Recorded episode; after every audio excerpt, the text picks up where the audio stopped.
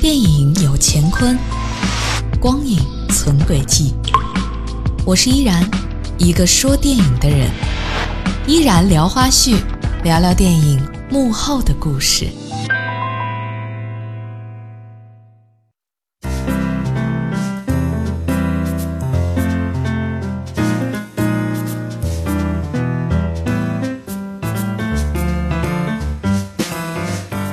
各位，您现在锁定收听的是正在直播的电影研究所，我是依然。嗯，我们今天的互动话题呢，就是你在看哪部电影的时候，让你在看的时候察觉到，诶，它好像有抄袭的嫌疑，或者让你觉得，嗯，它跟另外一部电影有相似的地方，你能够回忆得起来吗？可以告诉我，给我发短信零二八八四三三幺八八二，或者给我发微信，关注我们的官方微信，拼音搜索幽默八八二，幽默八八二。那上周呢，很多业内人士以及观众都关注到了一篇名为《炸裂夏洛特烦恼》居然全篇抄袭了《教父》导演的旧作这样的一篇文章，以及之后《夏洛特烦恼》的导演闫飞发表声明说：“今天我必须摸着良心告诉大家，直到现在，我跟彭大魔，也就是另外一部另外一位导演，都没有看过这个佩姬要出嫁，而且他还把名字打错了，名字是佩姬苏要出嫁，人家本身这个电影啊。”呃，影片呢是个俗套的故事，有雷同性避免不了，但是呢，自己是完全接受不了全片抄袭这样的盖棺定论。正是因为穿越过于俗套，所以上片之前啊，这两位导演是研究了像《人生遥控器》啊、《奇怪的他》等等众多同类型的影片，就是怕情节细节过于的相近。而且呢，两位导演说连台词都不会抄网上的段子，所以在抄袭说法面前，他们非常有自信。没没有。之后呢，开心麻花团队也给出了声明，说开心麻花一直是坚持原创，拒绝抄袭，尊重和保护每一位原创作者的辛勤劳动与智慧的结晶。对于针对电影作品的评论，即使是略带情绪化的调侃和批评，也能够坦然接受。但是呢，对于损及开心麻花以及团队成员名誉的恶性行为，是他们没有办法接受的。那开心麻花永远是团队成员最坚实的后盾，将会尽一切的努力维护创作者的合法权益。之后呢，《夏洛特烦恼》的主演之一沈腾也表示说，没有看过新闻，也没有看过这部电影，如果有雷同，纯属巧合。而且还在一次公开的场合当中开玩笑说自己已经派人去找这个影评人了，说他是个香港人，我们要找到他。但是呢，大家要知道啊，有一句话怎么说来着？无风不起浪。为什么这个叫做文白的影评人就会揪着《夏洛特烦恼》？他又有什么样的证据？我们接下来不妨来听一听，他都看到了哪些相似。以下我说到的这些，都是影评人文白对抄袭佩姬苏要出嫁的原文。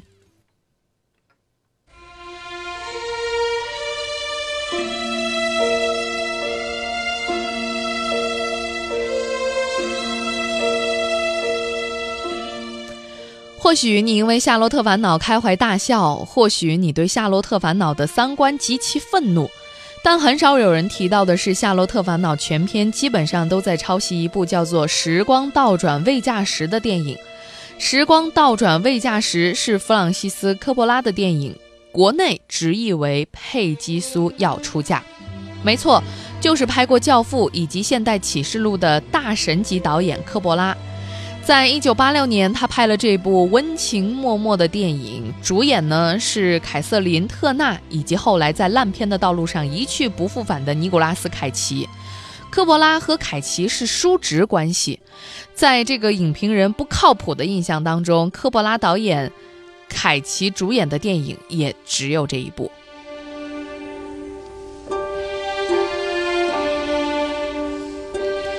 没有看过这部电影的朋友没关系啊，我来给你讲一讲这个佩姬苏要出嫁。电影讲的就是夫妻俩感情出了问题，在一次聚会上，佩姬晕倒了，穿越回了自己的高中时代。她决定不再选择后来结婚的对象，而去追另外一个同学。但是经历了许多事情之后，发现原来自己最爱的还是那个默默奉献的男人。这样听起来是不是和《夏洛特烦恼》一样？或者你会说这只是一个故事大纲罢了，雷同很正常啊。那么接下来呢，这个叫文白的影评人就在他的这篇文章里放了很多两部电影相似的画面截图，比如说佩姬苏要出嫁这部电影的开头是出席同学聚会，佩姬因为夸张的衣着感到很窘迫。那《夏洛特烦恼》的开头是夏洛出席同学婚礼，夏洛因为他的鸡毛装被调侃。另外，佩姬苏要出嫁的矛盾是夫妻感情出了问题，夫妻俩是刚刚离婚。《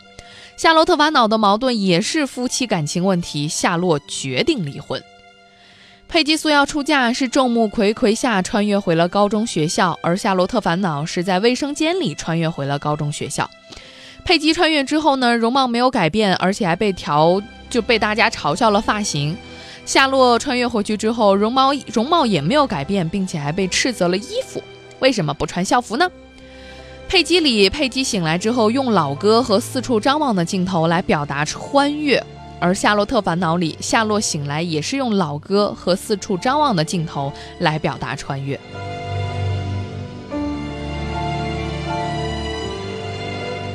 佩姬里边在表达时代感的时候用了很多唱片的镜头，而《夏洛特烦恼》里表达时代感用的则是磁带的镜头。佩姬里边因为穿越，穿越回去之后特别大胆，敢直接呛老师；夏洛呢，则一上来就打老师。佩姬里边表达了与母亲重逢的喜悦感，并且激动拥抱；而《夏洛特烦恼》里，你也知道，也是一看到妈妈就拥抱。佩姬里边的男主角是一个热爱音乐的人，但是后来放弃了音乐的追求；但是《夏洛特烦恼》里男主角也是一个热爱音乐的人，只是夏洛没有放弃音乐，一事无成。佩姬里呢，佩姬因为来自未来，所以写了一首未来的歌。夏洛就不说了，通篇他唱的都是未来的歌。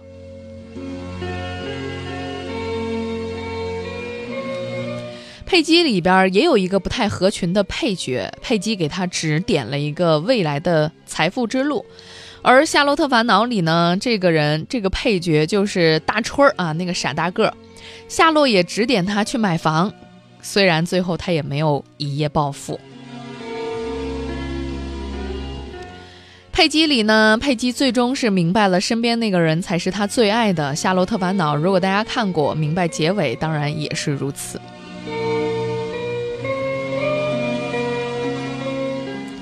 这位叫做文白的影评人的指摘原文说啊，可以这样说：虽然《夏洛特烦恼》主打喜剧，并加入很多段子和情节，但是电影从立意到故事到结构，甚至很多细节都全盘抄袭了这部《佩姬苏要出嫁》。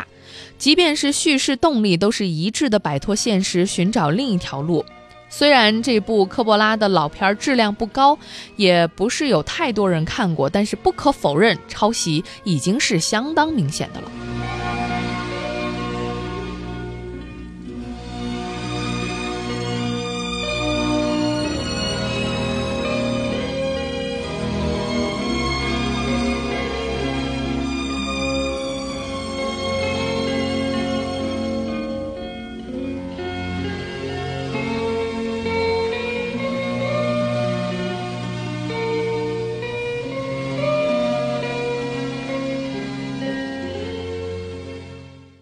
电影有乾坤，光影存轨迹。我是依然，一个说电影的人。依然聊花絮，聊聊电影幕后的故事。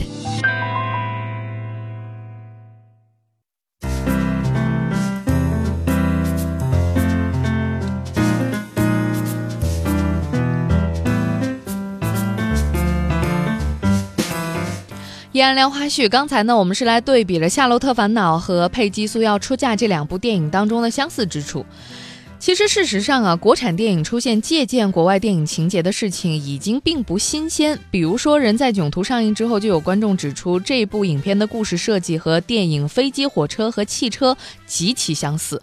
飞机、火车和汽车的两位主人公，一位呢是节前急着赶回家与家人团聚的中产阶级，一位呢是出身底层社会的乌鸦嘴。两个人结伴旅行所形成的错位关系，错位关系与这个人在囧途是如出一辙。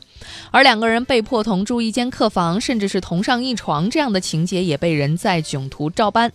徐峥曾经透露说呢，当初刘仪伟就是想拍一个中国版的飞机、火车、汽车，但是这部影片。最终并没有能够购买到它的版权。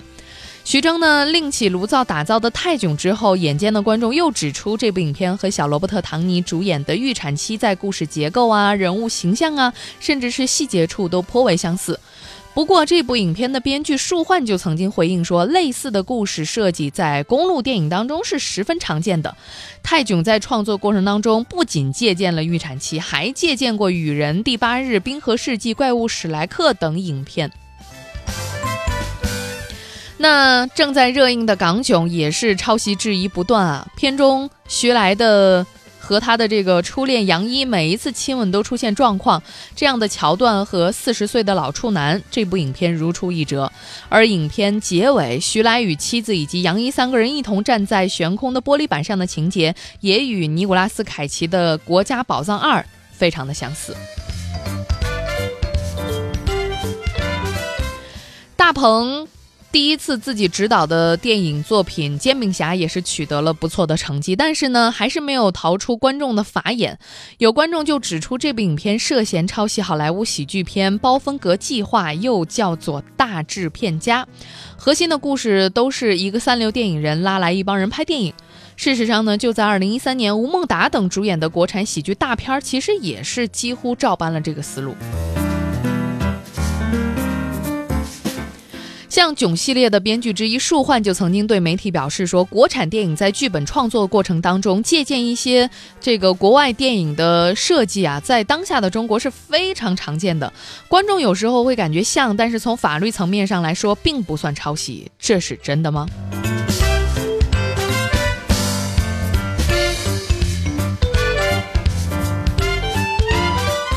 羊城晚报也做了一期比较不一样的报道，他们采访了曾经为琼瑶指证于正抄袭做法律咨询的律师王军，界定了著作权侵权的判断标准。嗯，据王军介绍说啊，是不是抄袭，一要看接触，二要看实质性的相似。比如说哈，梅花烙问世比较早，影响比较大，因此呢，从接触的角度来说，于正的宫三无疑是有抄袭的嫌疑。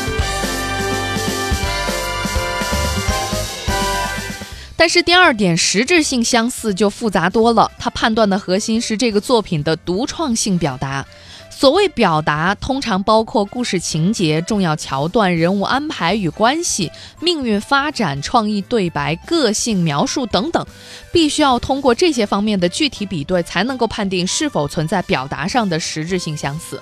这方面呢，并不存在所谓的达到多少比例才算是抄袭。这位叫王军的律师说，即便是抄袭比例只有百分之一，但是如果这恰恰就是作品里最具有戏剧化、独创性表达的桥段，也应该受到法律的保护。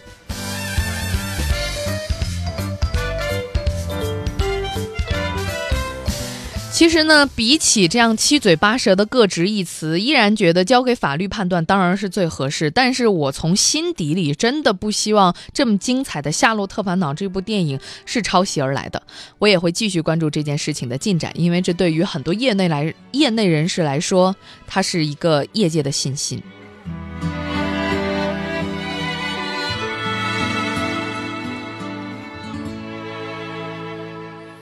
想看。和你闹，想拥你入我怀抱。上一秒红着脸在争吵，下一秒转身就能和好。不怕你哭，不怕你叫，因为你是我的。骄傲，一双眼睛追着你乱跑，一颗心早已经。